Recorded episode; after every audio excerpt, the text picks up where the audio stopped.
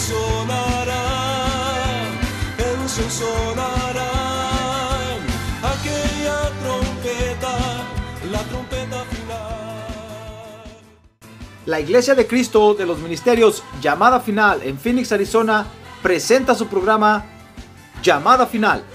Conscientes de que vivimos los últimos tiempos y que la humanidad necesita escuchar la verdad eterna de Dios, presentamos el siguiente programa con el pastor José Arriaga. Con ustedes, el pastor José Arriaga con el mensaje de la palabra de Dios.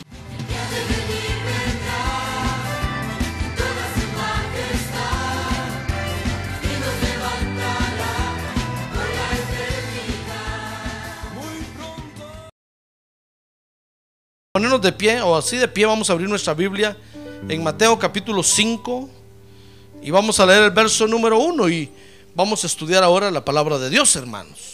Amén. Gloria a Dios. Dice el Evangelio de San Mateo capítulo 5 verso 1 y cuando vio las multitudes subió al monte, está hablando de Jesús. Y después de sentarse, sus discípulos se acercaron a él. Amén. ¿Quiere leer conmigo en voz alta ese verso? A ver, léalo como que se lo va a leer el que tiene a un lado ahí, en voz alta. Y cuando vio a las multitudes, subió al monte. Y después de sentarse, sus discípulos se acercaron a él. Amén. Muy bien, vamos a orar por estas peticiones. ¿Quiere cerrar sus ojos ahora y levantar su mano en alto? Padre, en el nombre de Jesús, ahora. A ver, levante su mano en alto, hermano. Levante su mano en alto. Levante su mano en alto. Padre, en el nombre de Jesús, ahora ponemos en tus manos estas peticiones, Señor, y te rogamos que las atiendas. Así como todas las peticiones que cada uno tiene en su corazón esta noche, que tal vez ya no las escribió, pero las tiene en su corazón, por favor, atiéndelas, Padre Santo y auxílianos. A ver qué decirle, auxíliame Señor. Te necesito en esta hora. Ten misericordia, Padre. Y glorifica tu nombre en medio nuestro. En el nombre de Jesús te lo pedimos. Amén y amén. Gloria a Dios. Muy bien, siéntense hermanos, por favor. Y quiero que estudie conmigo ahora en este verso. ¿Cómo es que en el Evangelio, fíjese hermano, también Dios usa, como dice el verso 1, nuestro acercamiento a Él. A ver, diga nuestro acercamiento.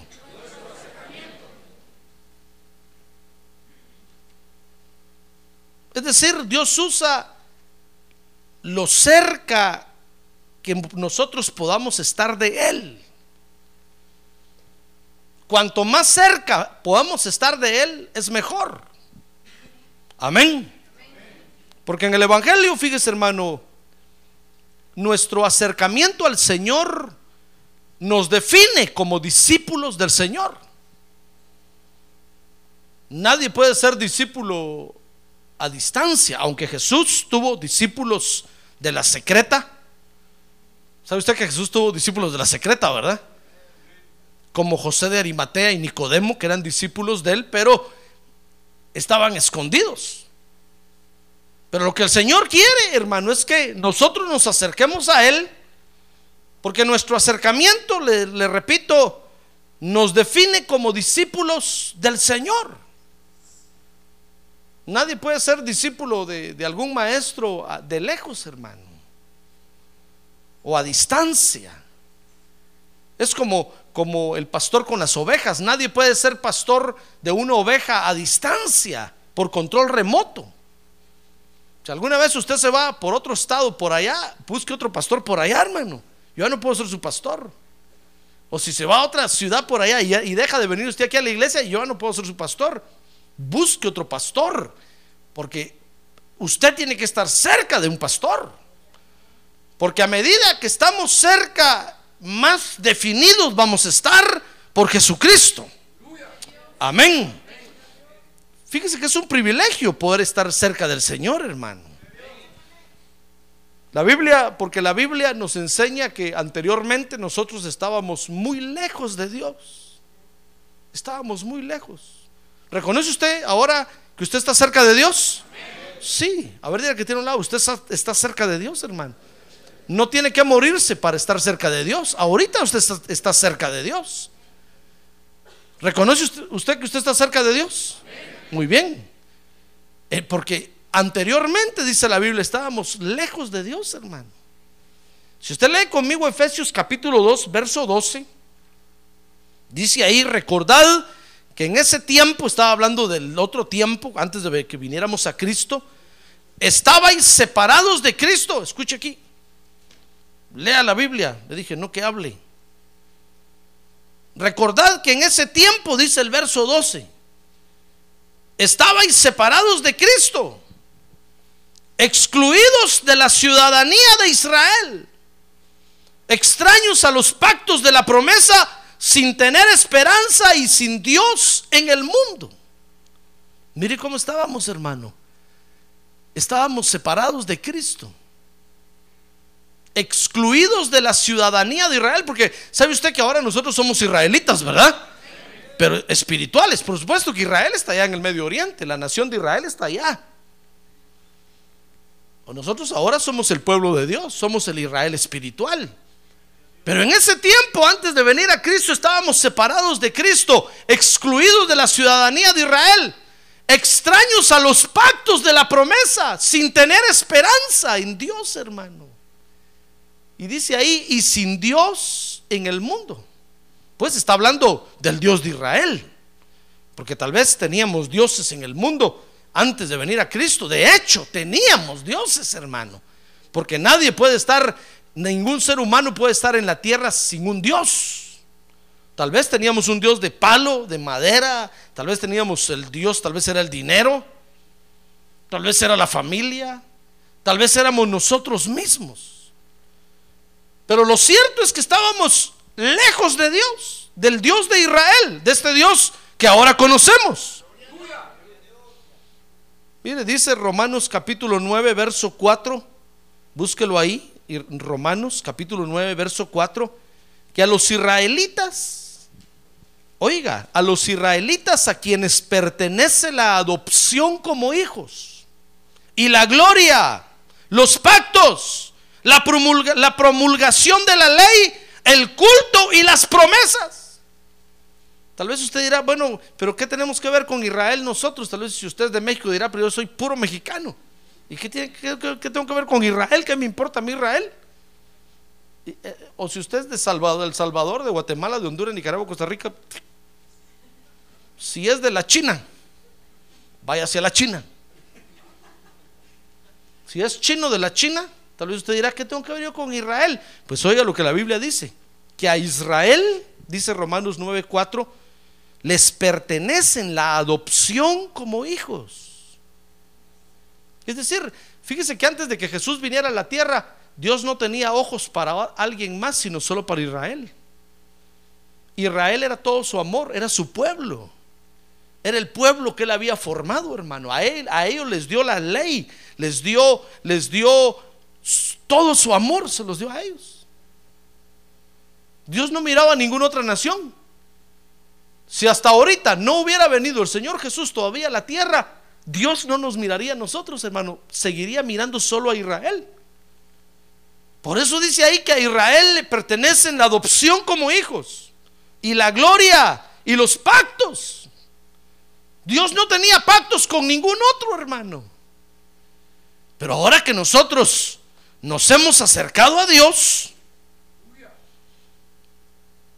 ahora la bendición de Dios nos alcanza a nosotros también. Gloria a Dios. Por eso la Biblia ahora nos enseña, hermano, que nosotros ahora estamos cerca de Dios. Porque ¿sabe qué hizo Jesús? Lo que hizo Jesús fue decirle a Israel, muy bien, ustedes no me quieren, no me aman, no me aceptan como su rey. Entonces lo que hizo fue venir y buscarnos a nosotros, hermano. Dice la Biblia que se volteó para donde nosotros estábamos. Sin Dios, sin ley, así como dice ahí, alejados de la, de la ciudadanía de Israel, alejados de todo. Éramos gentiles, éramos perrillos. Y el Señor se volteó a donde nosotros estábamos y nos extendió su manto y nos cubrió. ¡Ah, gloria a Dios! ¡Gloria a Dios! Gloria a Dios, hermano. A ver, diga, gloria a Dios. Mire la obra que hizo el Señor. Ahora dice Efesios 2.13, capítulo 2, verso 13. Leímos primero el verso 12, ahora leamos el verso 13, Efesios capítulo 2. Pero ahora en Cristo Jesús, vosotros que en otro tiempo estabais lejos, habéis sido acercados por la sangre de Cristo. Ya ve, el Señor Jesús fue el que nos acercó. ¿Ya ve por qué nosotros adoramos a Jesús? ¿Por qué le servimos a Jesús? No podemos servirle a María ni a José, ni a José ni a María, ni a Pablo ni a Pedro, ni a Juan, ni a Simón, ni a San Martín. Porque el que nos acercó fue Jesús. La Biblia dice que Dios no tiene otros medios, hermanos, sino solamente el Señor Jesucristo. El Señor Jesucristo por su sangre, dice Efesios 2.13, nos acercó a Dios. Y ahora dice entonces Hebreos capítulo 4, verso 16, Hebreos 4, 16, acerquémonos con confianza entonces ahora al trono de la gracia para que recibamos misericordia y hallemos gracia para la ayuda oportuna. ¿Ya ve qué confianza nos da Dios? Hoy nos podemos acercar con confianza, con confianza. Ya no nos va a rechazar. Démosle un buen aplauso al Señor todos, hermanos. Gloria a Dios. Gloria a Dios. Ahora nos podemos acercar con confianza. Ya no nos va a rechazar, ya no nos va a rechazar Dios, hermano ya no nos va a hacer un lado. Porque Cristo nos acercó a Él. Ahora, el acercamiento de los creyentes, hermano, fíjese, puede ser espiritualmente, o debe ser, mejor dicho, espiritualmente y físicamente. Porque usted no puede decir, mi hermano, yo estoy con ustedes en espíritu, pero si físicamente no está aquí, realmente usted no está cerca. Tiene que ser un acercamiento espiritual y también físico. Porque con nuestro ser nosotros tenemos que demostrar que estamos cerca de Dios, hermano. Con nuestras palabras, con nuestros hechos. Por eso nuestro acercamiento es muy importante en el Evangelio. Y Dios está interesado en que nos acerquemos de veras a Él para usarnos. Amén. Ahora, este acercamiento entonces, fíjese, puede ser espiritual y físico. Dice Mateo capítulo 5, verso 1, el verso que leíamos al principio, que se acercaban a él sus discípulos. Dice, y cuando vio a las multitudes, subió al monte y después de sentarse, sus discípulos se acercaron a él. Fíjese que los discípulos son los que habían creído en Él. Pero no solamente habían creído en Él, sino que ahora le creían a Él. ¿Comprenden lo que, lo que significa eso, hermano? Fíjese que no solamente involucra, involucra la fe, sino que también involucra la confianza. Confianza no es fe, confianza es esperanza no solamente creían en Él como el Cordero de Dios, sino que ahora venían y le creían a Él. Todo lo que Jesús decía, lo creían, hermano. Y decían amén.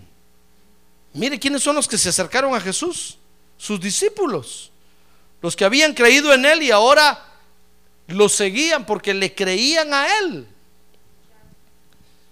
Entonces el acercamiento, fíjese, no solamente tiene que ser espiritual, es decir, no solamente tiene que ser creer en Él, sino que tiene que ser creerle a Él.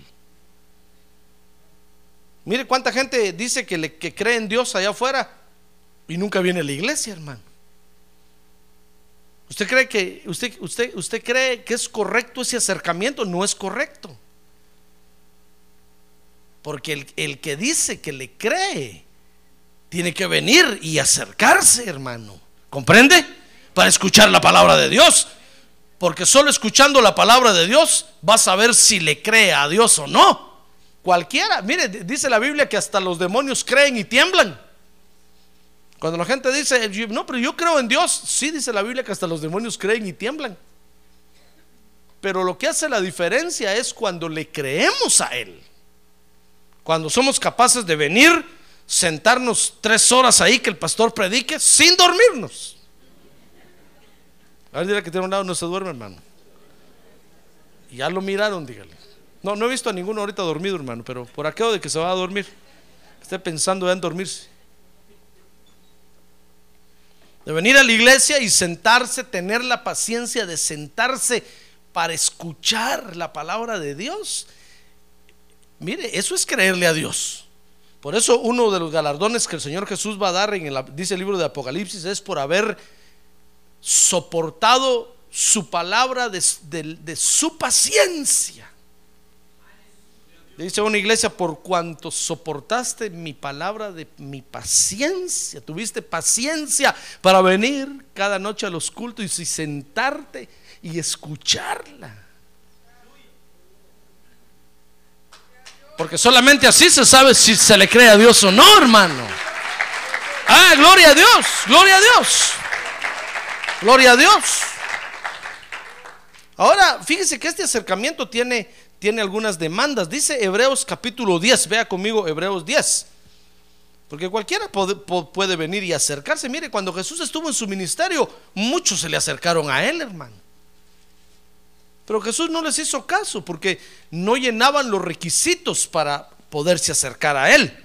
Entonces dice Hebreos capítulo 10, verso 22, acerquémonos con corazón sincero, en primer lugar. Luego dice, en plena certidumbre de fe.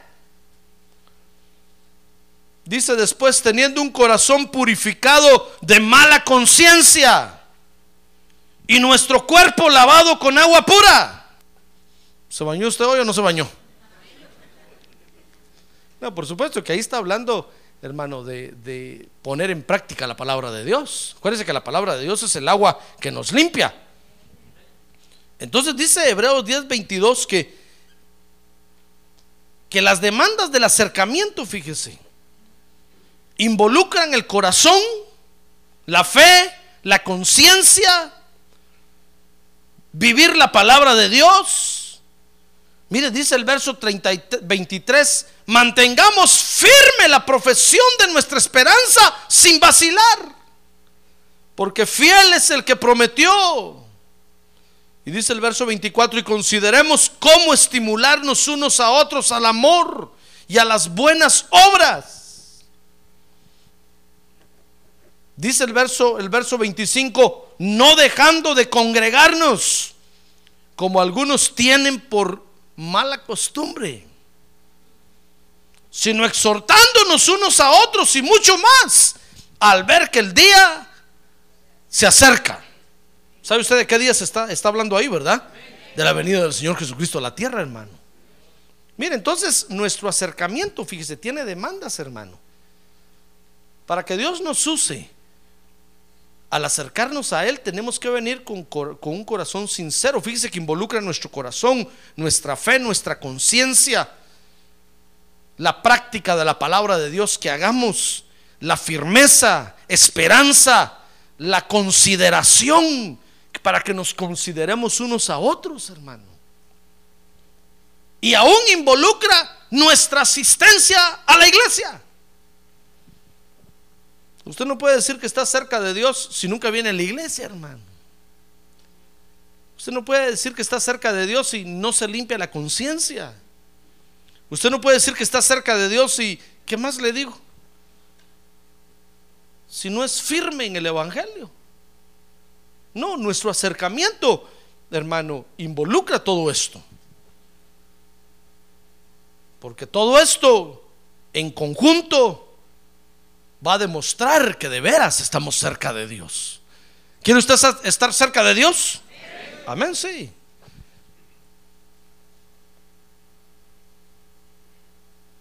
Ahora, hermano, Porque nuestro acercamiento, fíjese, Dios lo va a usar. A ver, dígale que tiene un lado, Dios va a usar su acercamiento, hermano. Dios va a usar su acercamiento. Resulta que nuestro acercamiento a Dios tiene poder. Por eso Dios está interesado que nos acerquemos a Él, hermano. Por eso usted ve ahí en Mateo 5.1 que el Señor dejaba que los discípulos se le acercaran. Porque nuestro acercamiento tiene poder. ¿No cree usted que, que el hecho de venir a la iglesia y buscar a Dios no tiene valor para Dios? Claro que tiene valor para Dios. ¿Quiénes fueron los que lograron arrancar poder de Dios? Los que se acercaron a Él. ¿Se acuerda aquella mujer que se, acercó a Jesús por atrás, dice la Biblia? Que se, arrastró para tocar el borde del manto de Jesús. ¿Por qué arrancó virtud de Jesús? Porque se acercó, hermano. Porque se acercó. Y hasta pareciera que asombró al Señor. El Señor dijo, ¿quién me tocó? ¿Quién me tocó? Y, todos, y los discípulos dijeron, Señor, pero si todos te están empujando y te están apretando y tú preguntas, ¿quién te tocó? Todo el mundo te está tocando. Y Jesús dijo, sí, pero, nada, pero una persona me tocó de una forma diferente. Porque sentí que virtud salió de mí. ¡Ah, gloria a Dios! Gloria a Dios, hermano. Gloria a Dios. Mire, cuando nosotros nos acercamos así, como dice Hebreos 10, 22 al 25, al Señor, nuestro acercamiento no, no solo arranca poder de Él, sino que nuestro acercamiento se llena de poder, hermano. Y eso es lo que necesitamos. Eso es lo que necesita ver la gente allá afuera. El poder que nosotros arrancamos de Jesús. Por eso, si venimos a la iglesia a perder el tiempo, hermano, mejor no venga. Mejor trabaje overtime.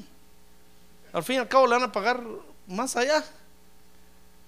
Porque aquí pues, usted pierde su tiempo. Pero si usted se acerca, así como dice Hebreos 10:22, y arranca poder de Jesús, hermano. Oh, mire el, el gran beneficio que va a llevar usted afuera. Ah, gloria a Dios. Todo mundo lo verá. Ah, gloria a Dios, gloria a Dios. Gloria a Dios. Es por eso que nuestro acercamiento al Señor está involucrado en el Evangelio. Si al Señor no le importara si nosotros viniéramos o no viniéramos a la iglesia, nuestro acercamiento no estaría, no estaría involucrado en el Evangelio. Fíjense, muchos dicen, no, no hay necesidad de ir a la iglesia. Una vez al año no hace daño. Una vez al mes, qué bueno es. Muchos dicen, no, ¿para qué van tanto a la iglesia? No hay necesidad de ir tanto. Porque nuestro acercamiento está involucrado en el Evangelio, hermano. Mire, es cierto que Nicodemo y José de Arimatea fueron, fueron discípulos de la secreta de Jesús, pero el Señor no hizo tantas maravillas como hizo con estos discípulos que se le acercaban ahí. Aquellos es cierto que eran discípulos a escondidos, en sus casas vivían, en sus trabajos, metidos en sus trabajos, pero Dios no hizo maravillas como hizo con estos que se acercaron a Él. Mire, con estos que se acercaron, ¿qué le parece que un día Jesús los mandó de dos en dos? Mandó a setenta de dos en dos a predicar el Evangelio. Y se fueron a predicar y cuando regresaron dice que venían danzando y, y gozosos diciéndole, Señor, qué maravilloso es esto. Los demonios se nos sujetan, los enfermos se sanan, los muertos resucitan. ¡Ay, gloria a Dios! Gloria a Dios, hermano. Y José de Arimatea y Nicodemo desde la ventana, de lejos miraban nada más, hermano, y decían, yo quiero estar allá no se puede si no se acerca. Si no se acerca, no se puede participar, hermano. ¿Comprende eso? Sí, por eso usted ve que cuando yo veo que alguien se aleja, inmediatamente yo lo paro y le quito el privilegio. Porque no puede, no puede servir estando lejos, hermano. Si usted deja de venir a la iglesia, yo no le puedo dar privilegio.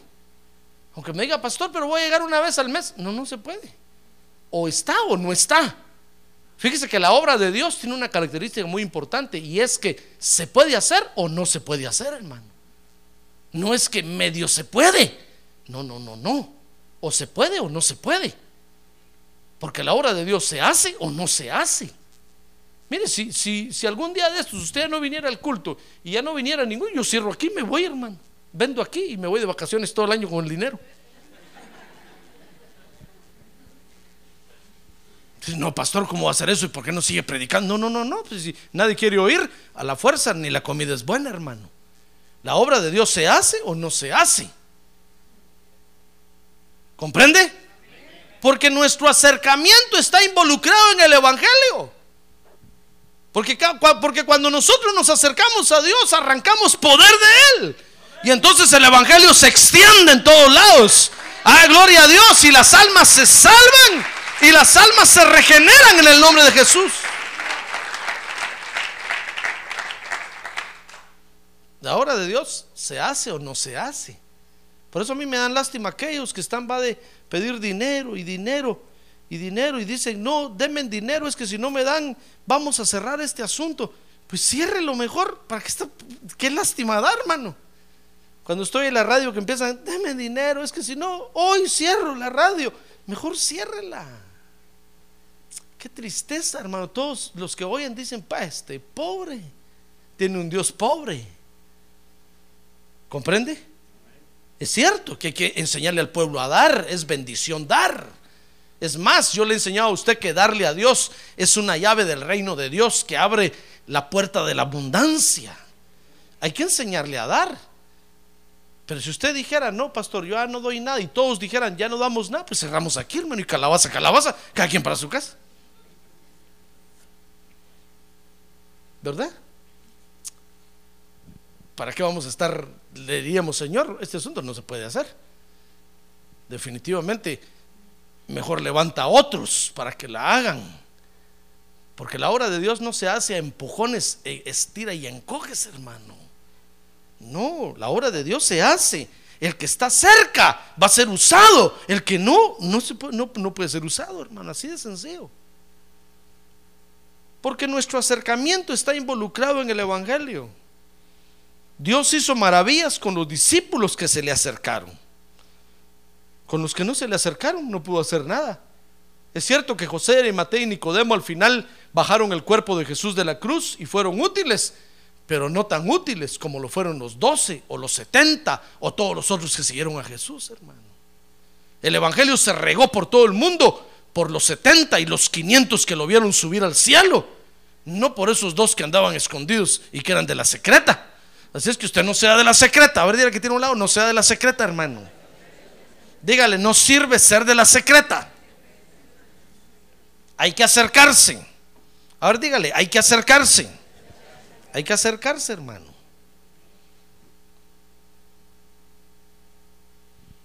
Fíjese que el poder, el poder que tiene entonces, cuando nosotros nos acercamos espiritualmente a Jesús y físicamente venimos a la iglesia, es que alcanzamos bendición y recompensa, dice Mateo capítulo 5, verso número 3. Vea conmigo.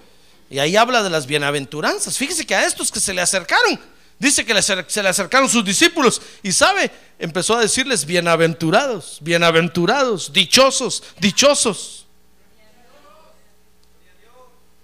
Imagínese llegar a un lugar donde Dios le dice a uno, te bendigo, te bendigo, hijo mío, yo estoy contigo no temas. Oh, qué rico es, hermano.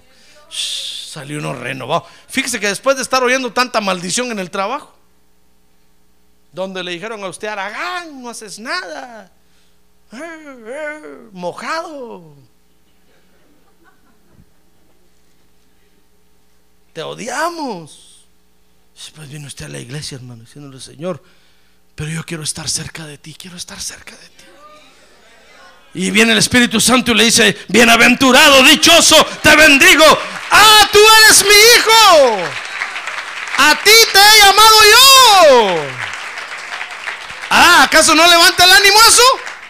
Amén, claro que levanta el ánimo, hermano. Por eso es importante acercarse. Cuando nosotros nos acercamos, dice Mateo capítulo 5, verso 3, alcanzamos bendición y alcanzamos recompensa. Fíjese que dice, dice, dice ahí el verso, el verso 3 que Dios bendice nuestro espíritu. Dice, bienaventurados los pobres en espíritu. Fíjese que dice el verso 4 que Dios bendice nuestras lágrimas. Bienaventurados los que lloran. Mire, Dios bendice nuestra humildad por venir a acercarnos a Él. Dice, bienaventurados los humildes. ¿Sabe de quién está hablando ahí? De usted, hermano. A ver, diga, ahí está hablando de mí. A ver, ponga su nombre ahí. Ahí está usted. Ahí miro yo su fotografía ahorita. Mire, hasta nuestra hambre y sed de justicia, Dios lo bendice, dice el verso 6. Bienaventurados los que tienen hambre y sed de justicia. Está diciendo, tienes hambre de mí, ¿verdad? Tienes hambre de mi palabra, eres bienaventurado. Porque no todos tienen esa hambre, hermano. Tal vez tienen hambre de McDonald's, de Arby's, de... Pero de Dios, naranjas. Pero usted tiene hambre de Dios. Y tal vez sin cenar se vino hoy al culto y aquí está. Tal vez el estómago le trae una carato. Pero no es el estómago, es la silla que la que rechina, hermano. Mire, Dios bendice su hambre y sed de justicia. Dice el verso 7 que bendice su misericordia. Dice, bienaventurados los misericordiosos. Dice el verso 8, bienaventurados los de limpio corazón. ¿Ya ve que está hablando de usted? Porque la sangre de Cristo lo limpia de toda maldad. ¡Ah, gloria a Dios! Porque la sangre de Cristo lo limpia de toda maldad. Mire, fíjese que bendice nuestra paz. Dice el verso 9, bienaventurados los que procuran la paz. Dice el verso 10, bienaventurados aquellos que han sido perseguidos. Ala, hermano, hasta las persecuciones que usted ha sufrido, Dios dice, bienaventurado, porque te están persiguiendo en el trabajo, ¿verdad? Por causa de mí. Les caes mal a todos porque eres evangélico, ¿verdad? Les caes mal a todos porque solo hablas de Dios en tu trabajo. Bienaventurado eres, bienaventurado. Hermano, dice el verso 11 que hasta los insultos que recibimos, pues no los insultos los bendice Dios, no, Dios nos bendice a nosotros que hemos recibido los insultos, hermano. Mire, hasta los vituperios, por los vituperios que recibimos por causa de Cristo somos bendecidos por Dios. Por eso cobre ánimo esta noche, hermano. Es noche de victoria, es noche de victoria, es noche de victoria, es noche de victoria. Gloria a Dios. Si a usted lo golpearon, lo insultaron, fue por causa de Cristo. No crea usted, no crea usted que fue porque hizo mal el trabajo. No, es que el patrón sabe que usted es creyente. Y entonces está diciendo, solo que me dé una oportunidad y le voy a mentar toda su generación a este. Y cabalmente ese, día pegó usted un mal machetazo, hermano. Y llega el patrón, cortaste esa rama, ¿verdad? Y le empieza a dar una maltratada. Y usted solo baja la cabeza. Fue por causa de Cristo, hermano. Lo que pasa es que el diablo le lleva ganas a usted se lo quiere comer. Y sabe, cuando usted viene aquí, el Espíritu Santo le dice, bienaventurado eres, porque estás sufriendo y padeciendo por causa de Cristo. Bienaventurados, mire, somos bendecidos, hermano. Cuando nos acercamos a Dios, ¿sabe?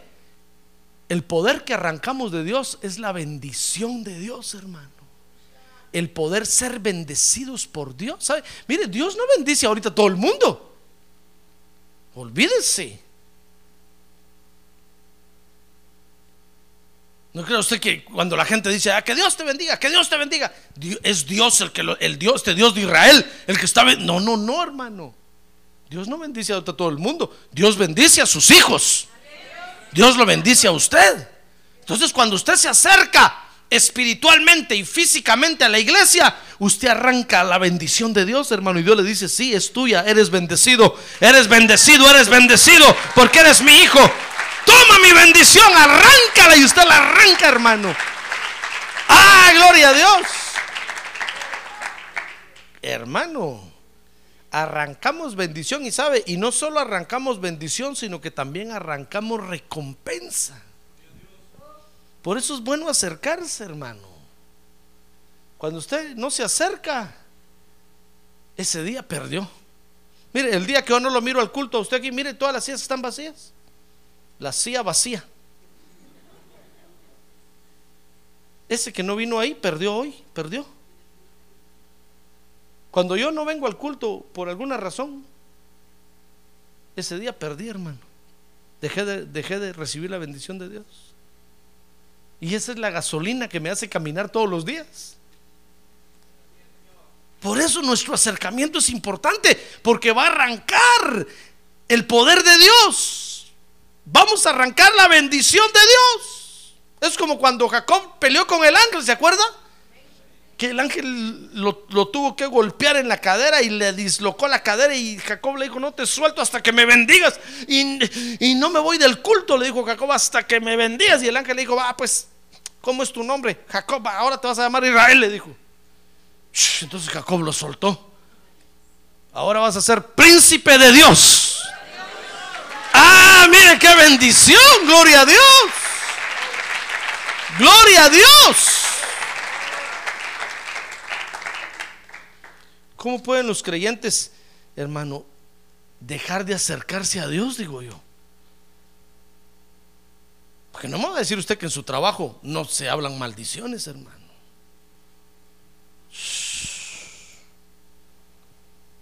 Si en su trabajo usted tiene unos compañeros de trabajo muy bien educados, no hablan malas palabras, pues un dardo le va a tirar el diablo a la mente a usted con una mala palabra, hermano. Pero el mundo está lleno de maldiciones. Maldiciones de pobreza, maldiciones de miseria, enfermedades. Todo eso está pululando ahí en el ambiente, hermano. Y ahí pasa usted haciéndose los quites para que no le caiga una cosa de esas. Y alguien le tira una enfermedad y usted la rechaza en el nombre de Jesús. Otro le tira una pobreza y usted se hace un lado y pasó y le pegó al que estaba allá. Y usted, gracias a Dios que no me pegó a mí.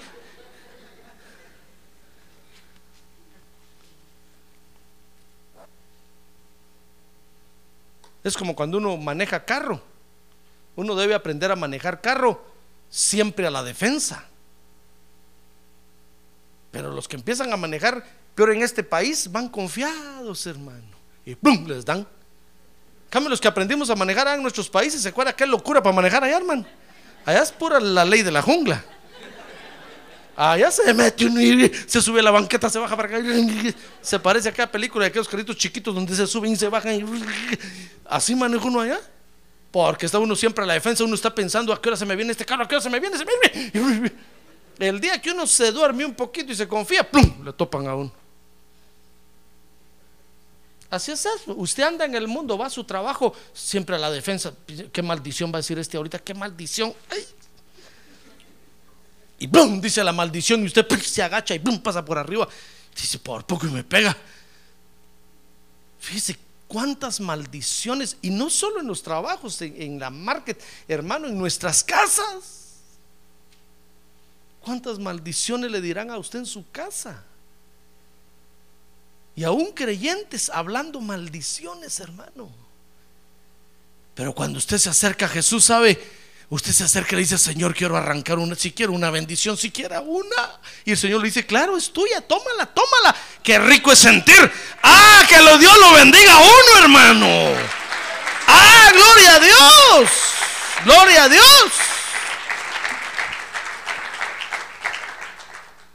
Qué rico es sentir que Dios lo bendiga a uno, hermano.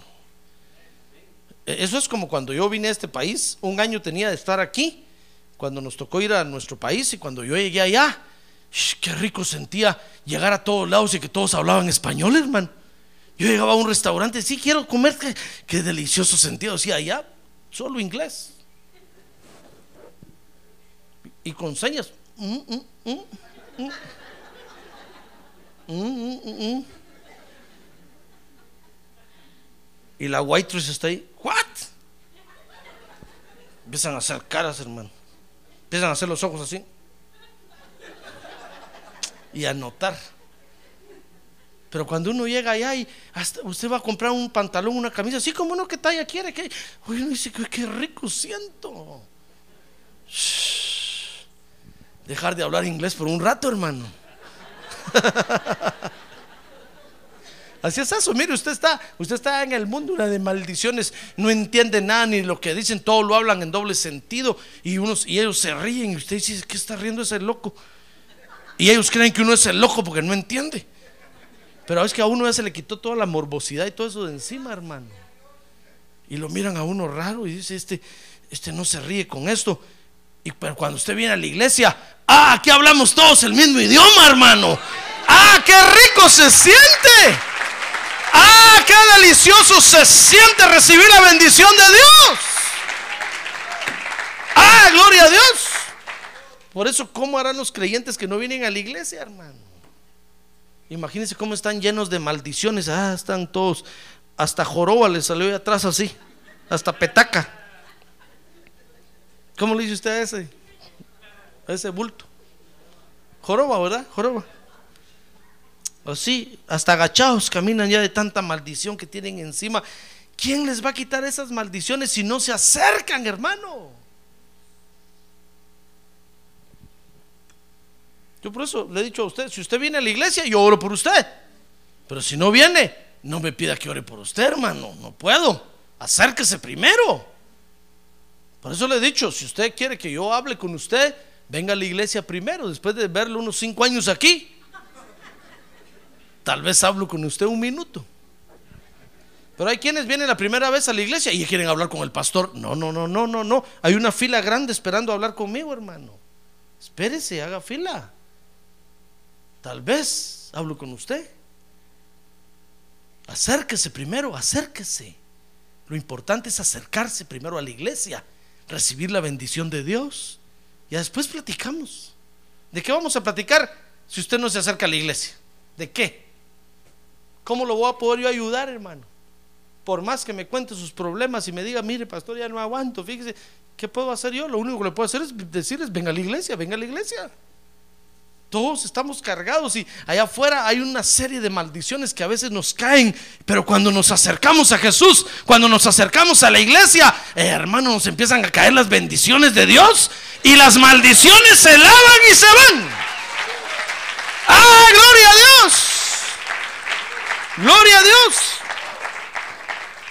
Hay quienes creen que con una vez de ir para ir a la iglesia ya van a arrancar. No, hermano, si no le digo que Jacob peleó toda una noche con un ángel para arrancarle una bendición. Esa mujer se tuvo que arrastrar tras Jesús para arrancarle una bendición. No. Si usted quiere las verdaderas bendiciones de Dios, como estas que habla aquí, acérquese. Acérquese. Venga a la iglesia que lo conozcan. Que no sea usted de la secreta, hermano, que venga camuflado y disfrazado, con lentes oscuros. No, no es turista. Venga, que Jesús le diga, mi discípulo, ven para acá. ¿Sabes? Tengo una bendición especial para ti. Hoy oraste, ¿verdad? Bienaventurados los que lloran. Y oiga las recompensas, hermano. Dice, bienaventurados los pobres de espíritu, porque de ellos es el reino de los cielos. Mire, un pobre de espíritu es aquel que reconoce que necesita a Jesús. Bienaventurados los que lloran. Mire, el Señor le dice, hoy oraste, ¿verdad? Por causa de mí. ¿Cómo no?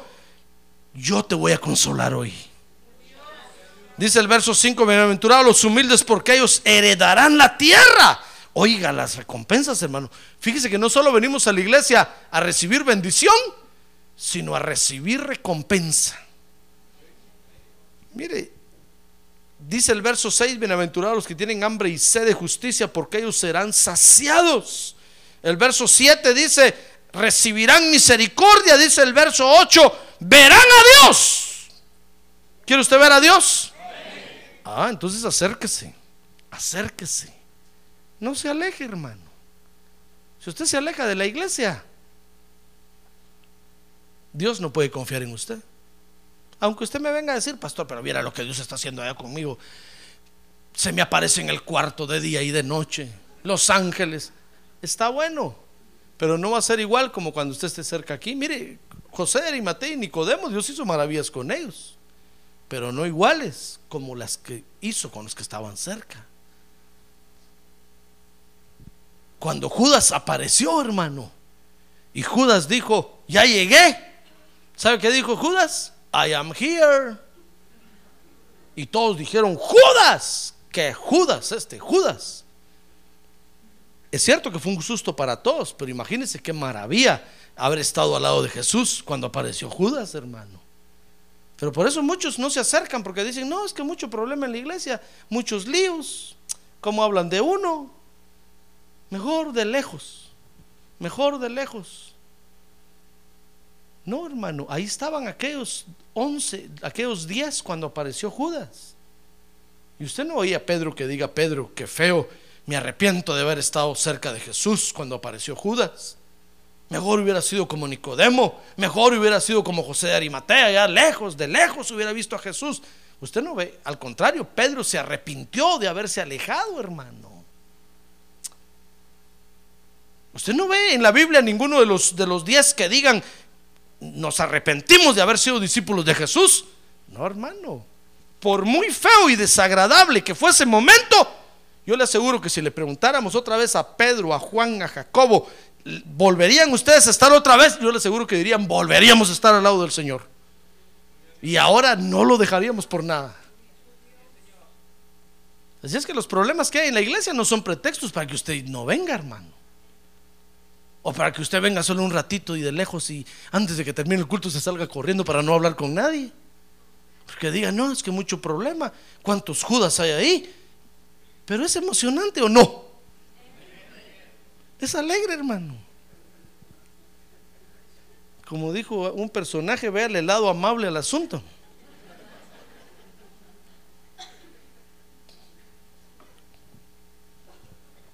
Bueno, cuando nos acercamos a Jesús, arrancamos poder de Él. Las bendiciones y las recompensas que obtenemos de Él son el poder que necesitamos para vencer las maldiciones y la miseria que hay en el mundo. Amén. Fíjese que por eso el diablo va a tratar de impedir que usted se acerque. Dice Hebreos capítulo 12, verso 1, que lo primero que el diablo va a tratar de hacer para impedir que usted se acerque, el instrumento primero que va a usar es el pecado. Dice, dice Hebreos, ¿qué le dije? 12, 1.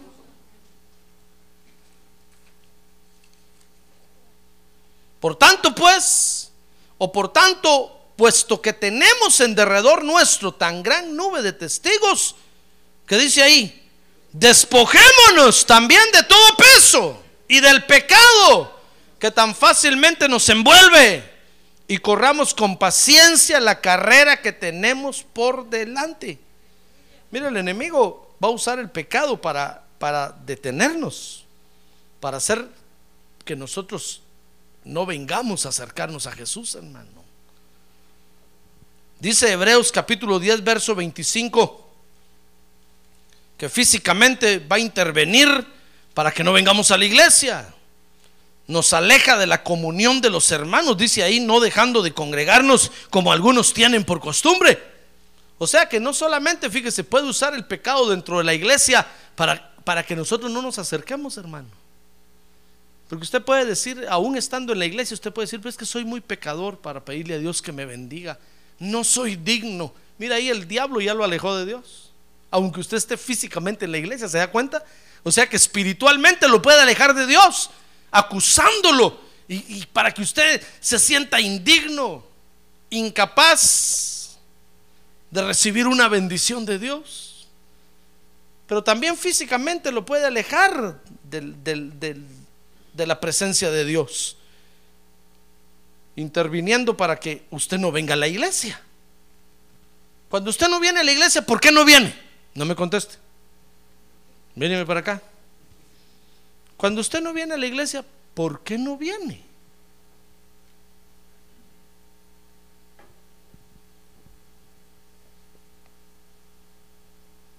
Una vez me dijo, me dijo una hermana a mí, pobre usted va, pastor. Así le dije, ¿por qué?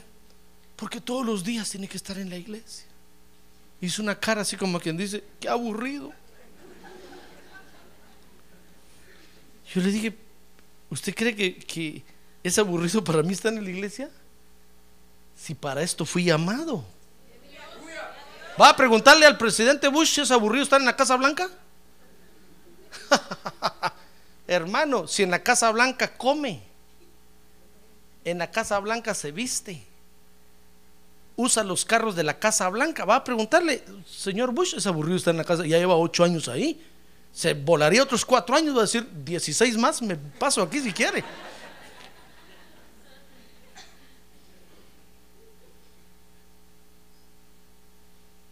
Sí, pastor, es, es aburrido para usted estar en. Si para esto fui amado, hermano. Es que el problema es cuando no lo llaman a uno. El problema es cuando usted viene a la iglesia y el Señor no lo ha llamado, porque entonces es un metido, metiche. No tiene que estar aquí, váyase. Porque los metiches se aburren, hermano. Y esos son los que causan problemas en las iglesias. Los metidos que están ahí a la fuerza, eso no los queremos. Vaya, ¿a dónde quiere ir? Al pajarito, váyase. ¿A dónde quiere ir a ver el juego de béisbol? Váyase, hermano, váyase. ¿Qué está haciendo aquí? Ese es el problema. ¿Sabe, ¿Sabe por qué? ¿Por qué? ¿Por qué la iglesia cobra mala imagen en el mundo? Con nuestra familia. Porque hay quienes están aquí a la fuerza que no tienen que estar aquí. La gente, óigame bien hermano, la gente no se va a salvar teniéndola la fuerza aquí. Lo que vamos a hacer va a ser enemigos del Evangelio. Gente que quiera matar al pastor.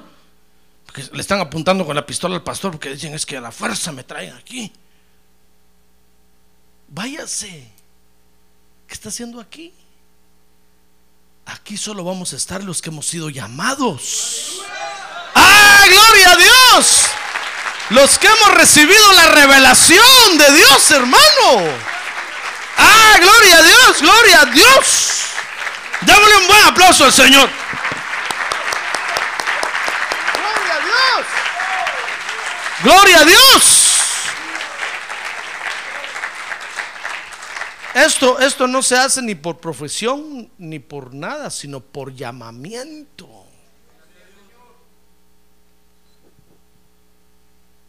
Por eso cuando alguien ya no quiere estar en la iglesia, ¿qué podemos hacer, hermano?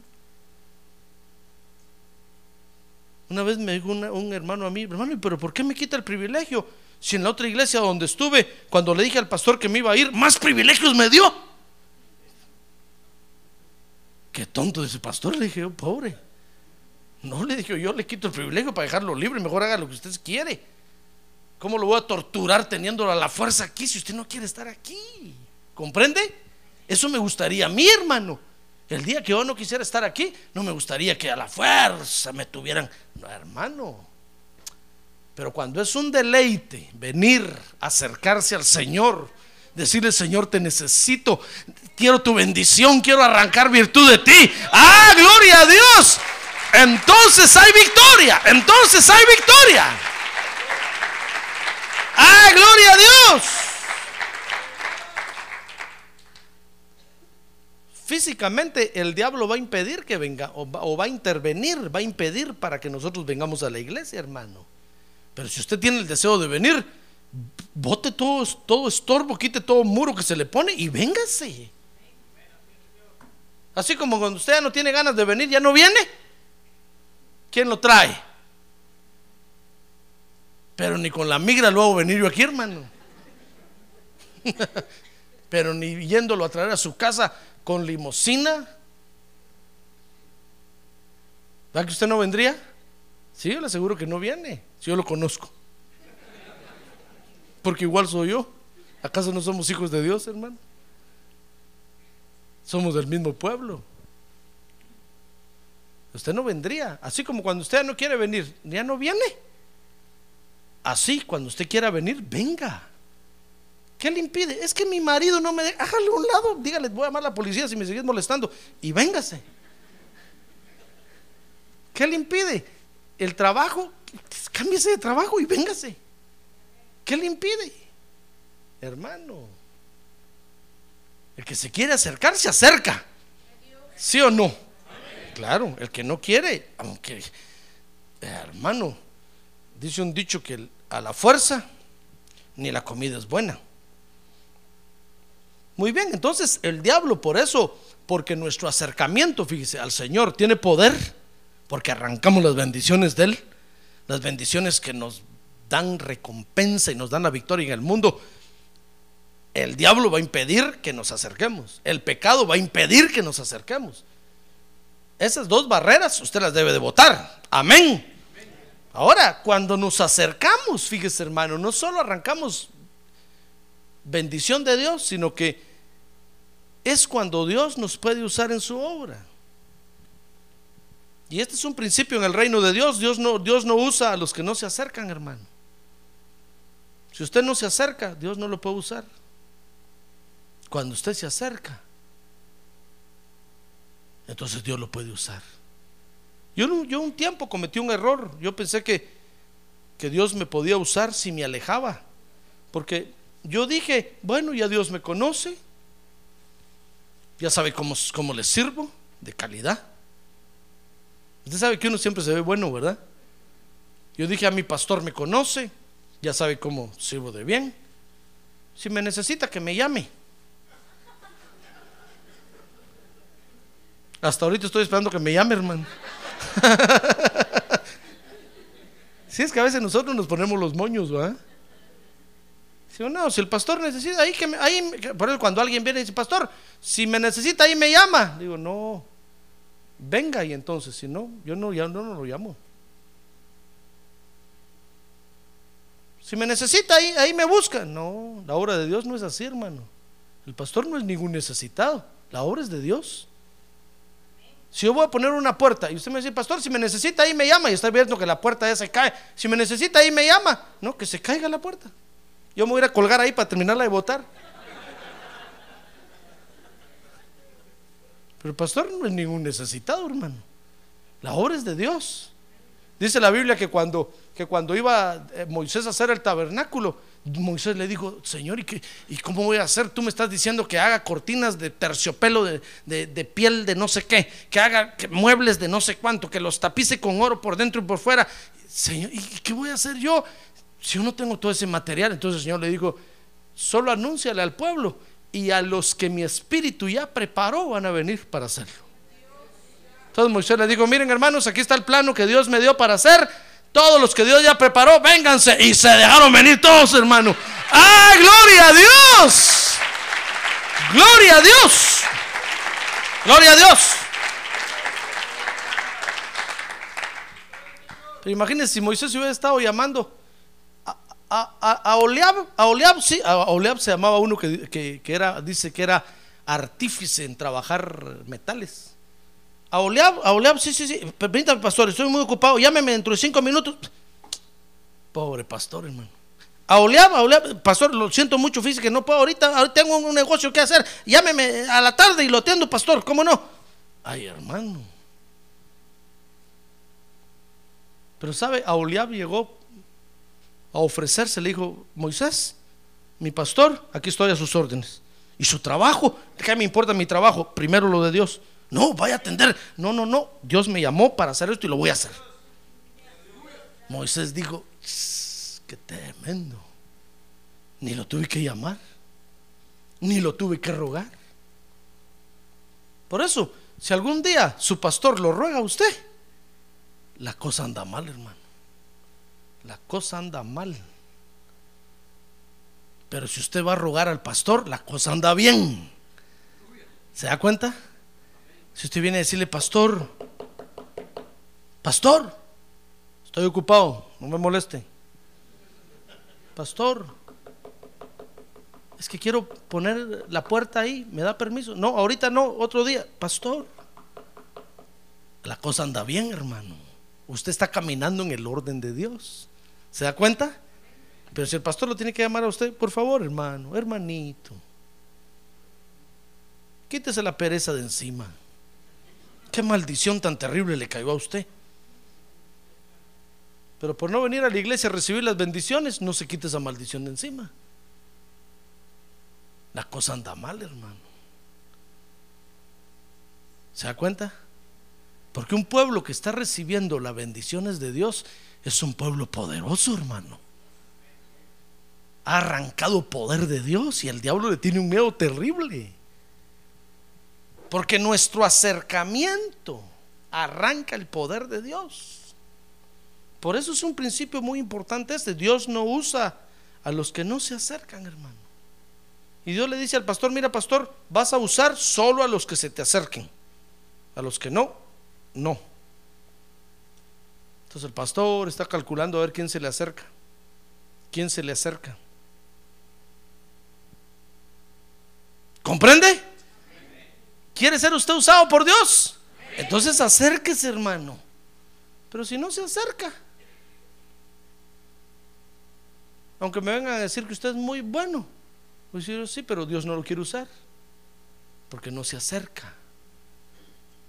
Pero si usted se acerca, aunque me vengan a decir, mire hermano, fíjese que ese hermano que está ahí o esa hermana que está ahí, eso no sirven para nada, pero se acerca, Dios lo quiere usar.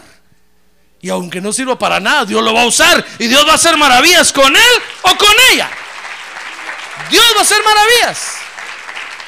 Dios va a hacer maravillas. ¿Comprende el principio del reino de Dios? Si usted quiere que Dios lo use, acérquese, hermano. Acérquese a la iglesia, venga. Acérquese al pastor. Dios, porque Dios no usa a los que no se acercan. Fíjese que dice Hebreos o Esdras capítulo 4, verso 1 y 3. Y con esto termino, hermano. Que cuando Dios estaba reedificando a Jerusalén, dice Esdras capítulo 4. Busque el libro de Esdras capítulo 4. Dice el verso 1 que cuando se enteraron los enemigos de Judá y de Benjamín, de que el pueblo del destierro estaba edificando un templo al Señor Dios de Israel, se llegaron a Zorobabel y a los jefes de casas paternas y les dijeron, vamos a edificar con vosotros, porque como vosotros buscamos a vuestro Dios y le hemos estado ofreciendo sacrificios desde los días de Sarjadón, rey de Asiria, que nos trajo aquí, ¿Qué le parece que dice el verso 2 ahí que Dios tenía líderes que dirigían la edificación, hermano? Dice el verso 2 que había que había algunos ahí metidos que querían participar. Pero sabe, entonces dice el verso 3, pero Babel y Jesús a mí los líderes que Dios había levantado. Porque Dios tiene líderes, hermano. Usted no puede venir y participar y hacer lo que quiera aquí. No, Dios tiene líderes que ha levantado. Y ellos son los que dirigen la edificación, aunque a usted no le guste. Porque tal vez usted dirá, no, pero es que el pastor no hace nada, es muy lento, como cuesta que se arranque. Pero son los líderes que Dios ha levantado, hermano. Y son ellos los que están dirigiendo la edificación y Dios los respeta. Dice el verso 3 que Zorobabel y Jesúa y los demás jefes de las casas paternas de Israel les dijeron, no tenéis nada en común con nosotros para que juntos edifiquemos una casa a nuestro Dios, sino que nosotros unidos la edificaremos al Señor. Ya ve, porque son los que se acercan los que van a participar, hermano. Los que están lejos y de repente vienen y dicen, pastor, mire, yo quiero hacer. No, no, no, no. No. Si no se trata de venir. Es que todo el mundo está pensando, fíjese, hermano, que la iglesia tiene necesidad. Por eso usted ve que hay otros lugares donde cuando alguien tiene una silla vieja, ahí la lleva a la iglesia. Mire, pastor, pues, siquiera para que se siente usted un rato. Esa silla vieja, tírela al fuego, hermano. Es que todo el mundo está pensando, la iglesia tiene necesidad. La iglesia, las sillas rechinan ya mucho. La iglesia, todo el mundo está, entonces todo el mundo empieza a traer las cosas viejas, hermano. Y la iglesia no está para recibir viejeras. Dice la Biblia que aquí todos somos nuevas criaturas. Aquí todo es nuevo, hermano. Ah, gloria a Dios, todo ha empezado a ser nuevo. Nuevo. Todo ha empezado a ser nuevo. Pues la gente viene, fíjese, viene a la iglesia diciendo, de seguro que si hablo con el pastor me va a dejar eh, construir algo ahí. Porque la iglesia, no, no, no, no, no, si no es así.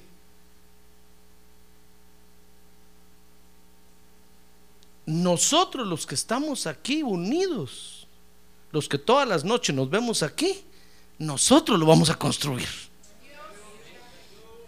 Pastor, pero es que, ¿cómo? Claro, Dios nos va a usar a nosotros, hermano. Es increíble, pero Dios lo va a usar. Dice, pastor, pero necesitamos un millonario. Y ahí está el millonario. Mire, ¿por qué no? No, no, no, no, no, no. Si no se acerca y se une, no queremos nada. Porque es con los que se acercan, ¿se da cuenta? Ya ve usted por qué, por qué Josué y, y, y Zorobabel no dejaron que estos participaran. Porque llegaron de, de paracaidistas ahí, hermano. Y ya querían hacer. Se dijeron, no, no, no, no, si no tenemos nada en común. ¿Cuándo hemos adorado juntos a Dios? Dijeron, no, no, no, es que no venimos a sus cultos. Pues entonces, entonces no, no vamos a hacer nada juntos. Vamos a, a construir los que estamos unidos aquí. Los que todas las noches nos vemos aquí. Pero el que no viene, no, hermano. Con ese no tenemos nada en común. Vamos a construir los que nos unimos para adorar a Dios. ¿Se da cuenta? Solo los que estaban unidos iban a participar. Los que no, no pueden participar. ¿Se da cuenta por qué es importante nuestro acercamiento en el Evangelio? Nuestro, nuestro acercamiento es muy importante, hermano. Porque solo así somos discípulos de Jesús. Porque solo así podemos obtener la bendición y la recompensa de Dios. Porque solo así podemos participar en el desarrollo de la obra de Dios.